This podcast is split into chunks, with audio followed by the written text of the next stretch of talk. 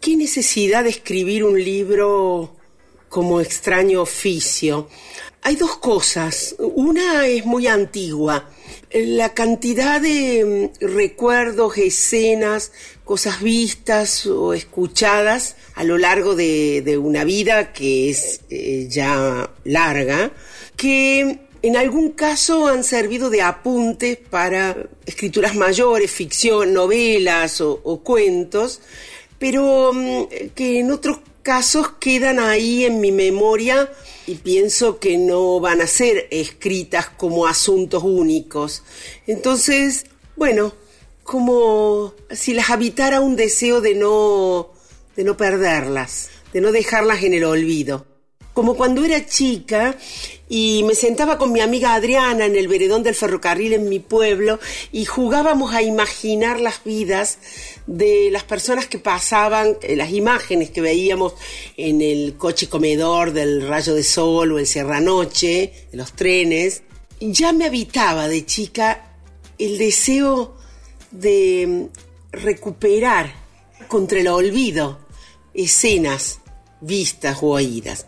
Y luego sucedió otra cosa hace unos años, que es que un amigo que tiene un programa de radio me pidió si no quería hacer una columna semanal. Y entonces yo pensé que podía contar esas historias, escribir pequeñas historias para contarlas por la radio. Entonces, bueno, Extraño Oficio es una selección de todo eso. En un nuevo capítulo de No Ficción, conversamos con María Teresa Andrueto la escritora argentina autora de Extraño Oficio, un libro que reúne historias breves, preciosas anécdotas, crónicas y relatos en los que la vida se mira como en un espejo. Antes de empezar, queremos hacer una breve aclaración. Este episodio fue grabado en casa para proteger la seguridad de la autora y del equipo de producción de no ficción. Por ello, esperamos sepan disculpar si se cuela algún sonido ambiente. Vení, vení, pasá. Esto es No Ficción, el podcast de libros de Penguin Random House Grupo Editorial. Gracias por acompañarnos. En No Ficción leemos con vos. Te invitamos a descubrir nuevos mundos.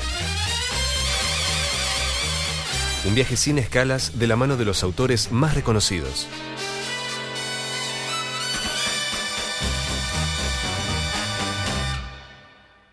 Hoy, Extraño Oficio, un libro de María Teresa Andrueto, publicado por Literatura Random House. El ejercicio de mirar y de escuchar. Siempre sentí que la escritura era eso. Antes de ser escritura misma, antes de ser eh, oficio, digamos, antes de ir al papel o a la computadora, está eso otro para mí, como un modo intenso de mirar, un mirar que tiene que ver con el deseo de comprender.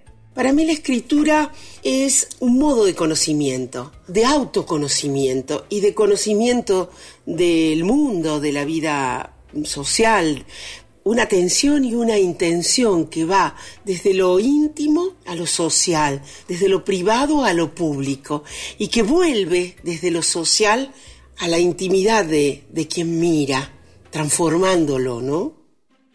Cuando María Teresa Andrueto era chica, pensaba que los escritores tenían una vida llena de aventuras y episodios llamativos.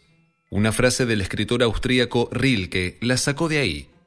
Si su vida cotidiana le parece pobre, no la culpe, cúlpese usted. Dígase que no es lo bastante poeta para suscitar sus riquezas. Para los creadores, no hay pobreza ni lugar pobre e indiferente. Para contar historias hay que tener vocación de mirar, de escuchar y de recordar. Yo tengo una memoria emotiva muy antigua, recuerdo cosas de mis tres años, por ejemplo, tengo recuerdos de ahí en adelante.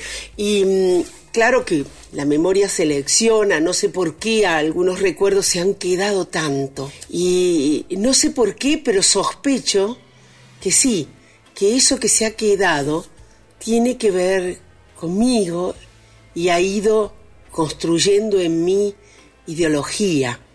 Las mujeres, los niños, las diferencias sociales, la singularidad del habla de cada uno, la capacidad de la fortaleza, la capacidad de resiliencia ante el dolor, el amor, el amor hacia los otros, la piedad, una palabra muy antigua, una palabra como fuera de moda que a mí me interesa mucho, que es la bondad.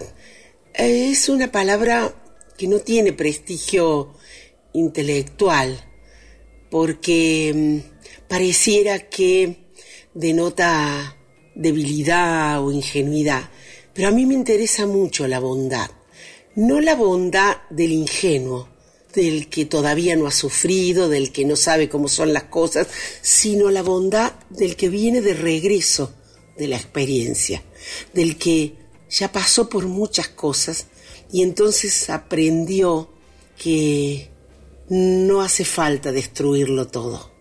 Me interesa mucho esa forma de bondad. Jean Genet tiene un escrito muy interesante sobre Rembrandt y dice que Rembrandt se volvió bueno a medida que se volvió viejo y fue perdiéndolo todo. Una bondad que viene de regreso de los dolores de la vida y que puede ayudar a otros, quizá, a ver, a comprender. ¿Qué hace que tengamos tanta necesidad de contar y tanto gusto de escuchar historias? Extraño oficio este de los narradores, y un poco de todos, que nos permite entrar en empatía con otros. Extraño oficio se llama una novela de Siria Poletti en la que la protagonista construye historias a partir de relatos de otros, escuchando los dolores humanos como si fuesen fábulas. Siempre me han, me han interesado mucho los otros para las ficciones y para la vida misma. Si bien muchas cosas mías personales han alimentado también mis escrituras, no es contar la propia vida lo que me interesa, sino algo de las vidas de otros, imaginarios o, reales, que de algún modo mm, se ensamblan con mi vida por alguna cuestión de empatía, ¿no?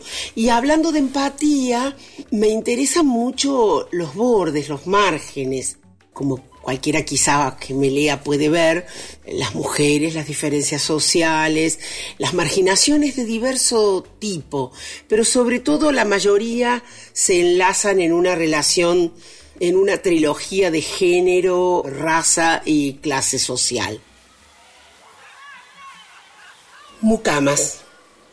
Un amigo que tiene un vivero entra con su camioneta cargada de plantas a un barrio cerrado y unos niños lo detienen. Señor, ¿me deja que le limpie los vidrios? Estamos jugando a los niños pobres. Vinculo esta escena con otra más reciente en la que varias niñas juegan. Una de ellas distribuye roles. Ustedes son varones, ustedes son mujeres y ustedes son mucamas. La madre que está escuchando corrige. Las mucamas también son mujeres. Pero la niña no hace caso insiste en organizar el juego en tres grupos, varones, mujeres y mucamas. Esa niña que distribuye roles no sabe que ya sabe cómo ha penetrado en ella la ideología. Aunque en los dos casos los juegos tienen puntos en común, hay un salto de la primera a la segunda escena, un salto en alto. En la primera, los chicos juegan a ser lo que no son, algo habitual en los juegos. En la segunda, la niña y sus amigas distinguen a las personas en tres sectores, el tercero de los cuales entra en una categoría definida no por su ser, sino por su hacer, que está casi fuera de lo humano. Mukama es una palabra africana.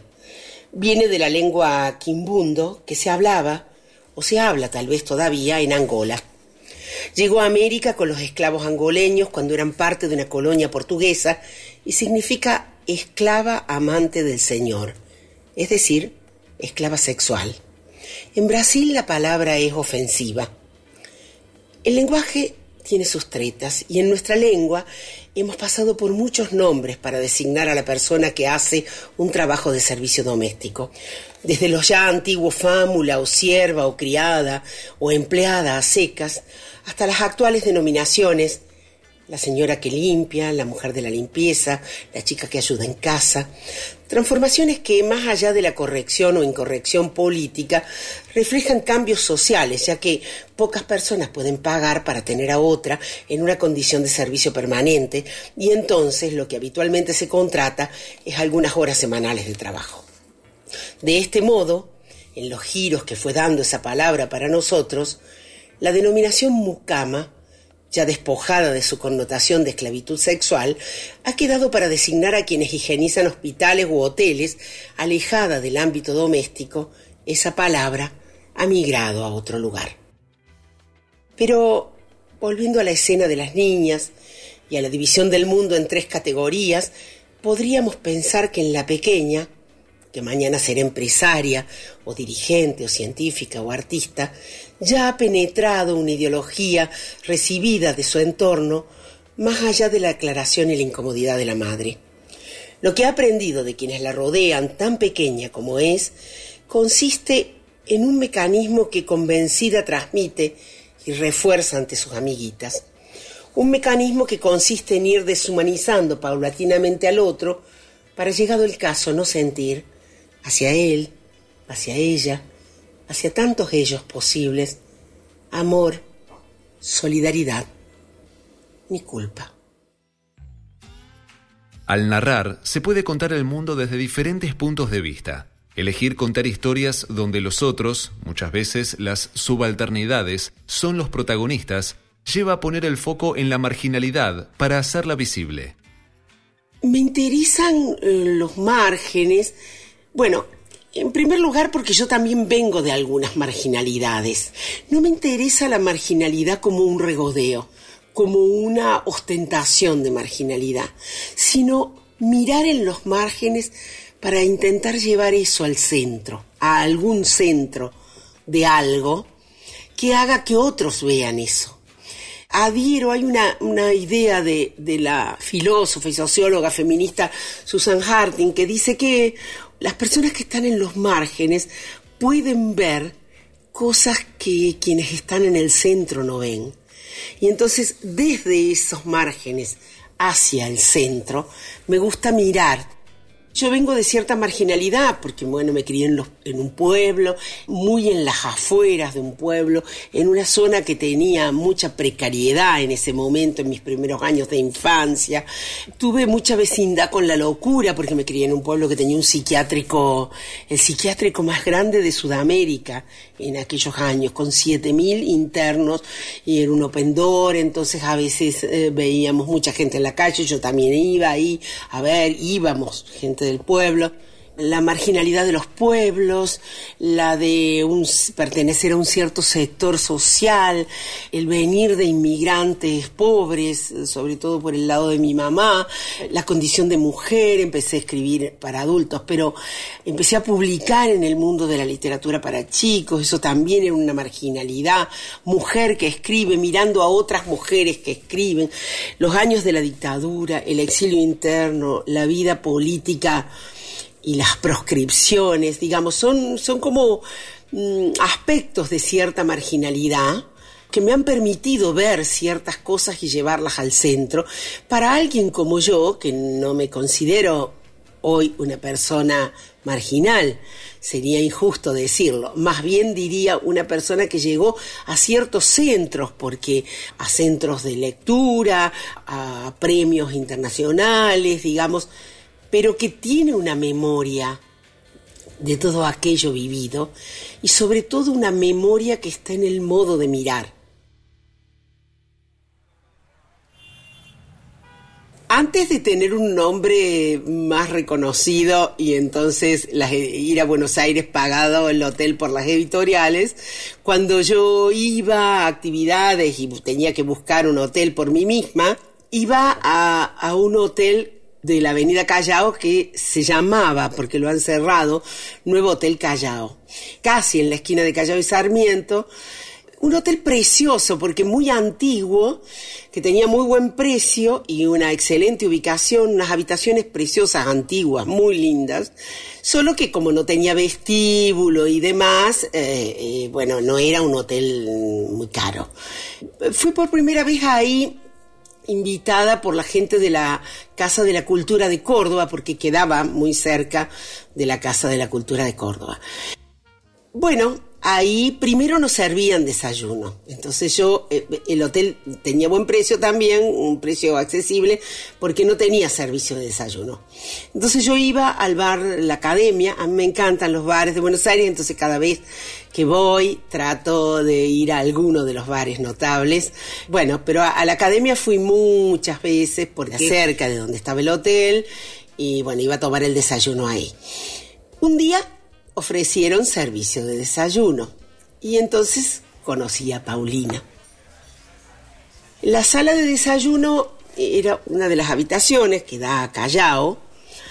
Claro, era una habitación eh, que se habilitó para desayuno. Había una cocinita pequeña y, la sala tenía toda luz artificial, la sala de desayuno, luz artificial, y solo una pequeña ventana hacia Callao, que bueno, era mi preferida, pero no solo mía, la de todos, bellísima, porque una ventana, una mesa chiquita con dos sillas y de ahí yo podía ver el lustrín que está en la esquina, que tiene una caja de lustrar preciosa, digna de un museo. Y justo a la altura de esa ventana, en la otra vereda, el cartel del estudio de danzas de María Fuchs, que es una institución en la danza en la danza contemporánea, ¿no?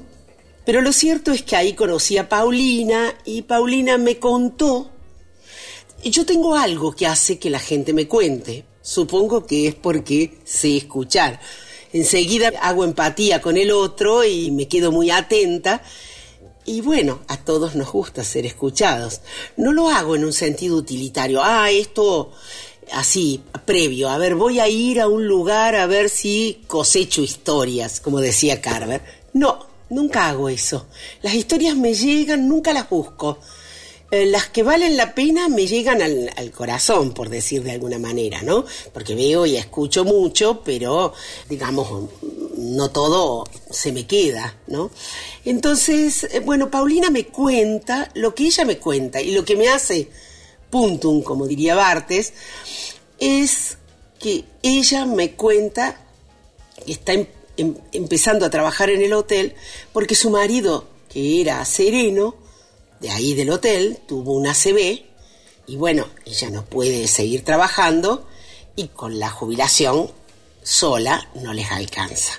La crónica es una síntesis de muchas conversaciones que tuve con ella a lo largo del tiempo, porque yo cada dos o tres meses iba a Buenos Aires, tampoco tan seguido, pero bueno, ya nos reconocíamos con Paulina, supongo que porque yo la escuchaba y porque a ella le ha gustado contarme, ¿no? No sé si ella haría mucho esto con todos, a lo mejor no con todos, a lo mejor solo con algunos. Quién sabe qué vio ella en mí para ir contándome cosas. Pero las conversaciones eran más o menos cortas porque ella estaba sirviendo los desayunos y entonces eran algunas frases cada día, cada vez. Pero así fui sabiendo muchas cosas de Paulina, muchas más también que no entraron en la crónica. Pero quizá lo más curioso es que ella no sabía muchas cosas de mí recibo de regalo de los otros, relámpagos de sus propias vidas, tienen que ver muchas veces con eso, que me cuentan cosas a mí, pero no saben que yo escribo. Y ni tampoco les digo yo, salvo que se dé alguna situación, no porque lo quiera ocultar, sino porque la vocación es más bien oír y escuchar. Pero está muy bueno que ellos no sepan eso, o por lo menos no lo sepan a priori porque si no funcionaría quizás como te cuento una historia para que la escribas, o yo aparecería como recogiendo material y entonces el otro no sería tan natural en lo que cuenta. En cambio acá lo que sucede, lo que sucedió con Paulina, es que ha sido una conversación o unas conversaciones naturales, frescas, sin segundas intenciones, ni de parte del otro, ni de mi parte. Entonces, bueno, yo supe muchas cosas de Paulina y, también me gustó a mí, me gustó mucho que, que el marido y ella, el marido hacia ella, el marido enfermo con su ACV, le haya dado ideas a ella y que ella haya ido a la gente del hotel, claro, en un hotel un poco familiar, digamos, los empleados se conocían todos, tenían relación directa con el dueño, no era ninguna cadena de hoteles ni nada de eso, y por eso se pudo dar esta situación. De que el marido le dijera, anda y decile que vos podés hacer el desayuno. Eso, a eso solo lo dice un hombre inteligente. Y ella va. Y, y el dueño del hotel le dice, no, no hay habitaciones. Y el marido, eso también me gustó, lo que ella cuenta de su marido. El marido no se rindió, no se rindió así nomás, ni tampoco se rindió ella. Le dijo, andá y decile que desocupen la habitación del frente, que vos podés hacer los desayunos. Entonces, por esa insistencia y por esa inteligencia, astucia de un hombre que estaba en desgracia y de una mujer la mujer de un hombre que estaba en desgracia, pudo suceder eso que terminó siendo bueno para Paulina, para el marido, para el hotel, para el nuevo hotel Callao, porque incorporó sus hermosos servicios de desayuno, y para mí, que iba y ya no tenía que ir a otra parte a desayunar, y podía desayunar ahí el café más rico del mundo que hacía Paulina. Pero también me gustaba a mí ver una persona que está orgullosa de lo que hace.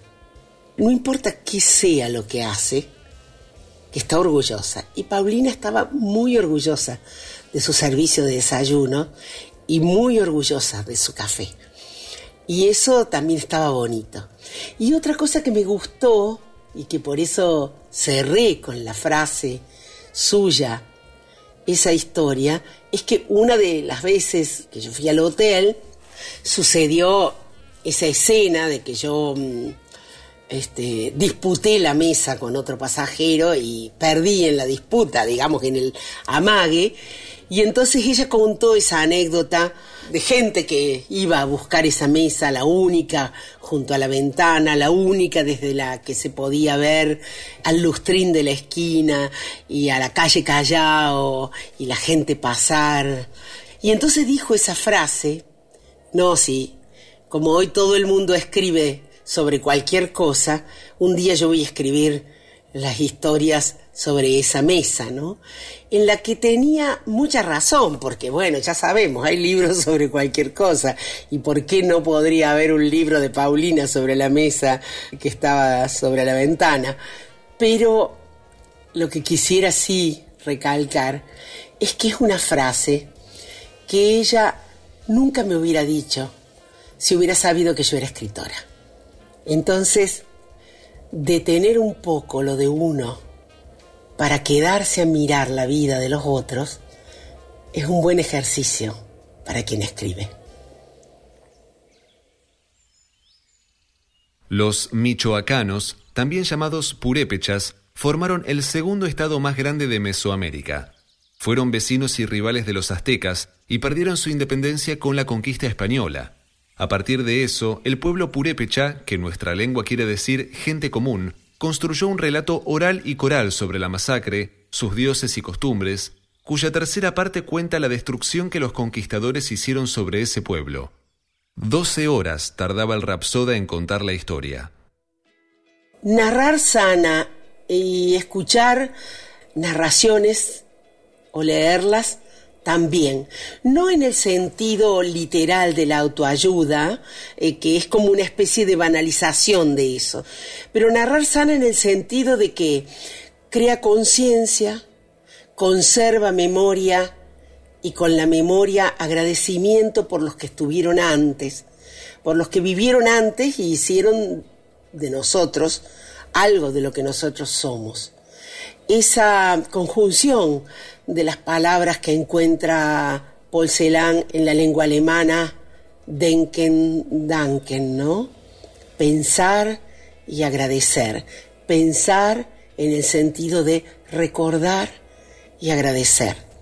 Eso es narrar. En la historia de los purépechas se ve ese largo, larguísimo relato, la cantidad de horas que ponía el rapsoda para contarle a su pueblo los dolores que ese pueblo conocía y había vivido, para repasarlos al infinito.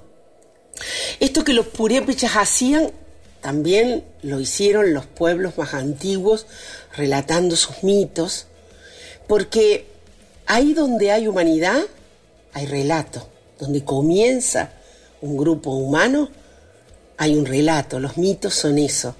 ¿Por qué construirían los pueblos, además de cuevas o armas precarias para poder cazar, ¿por qué construirían historias? Historias de ellos mismos, si no es para consolidar identidad. Entonces, eso también está, por ejemplo, en las tragedias griegas.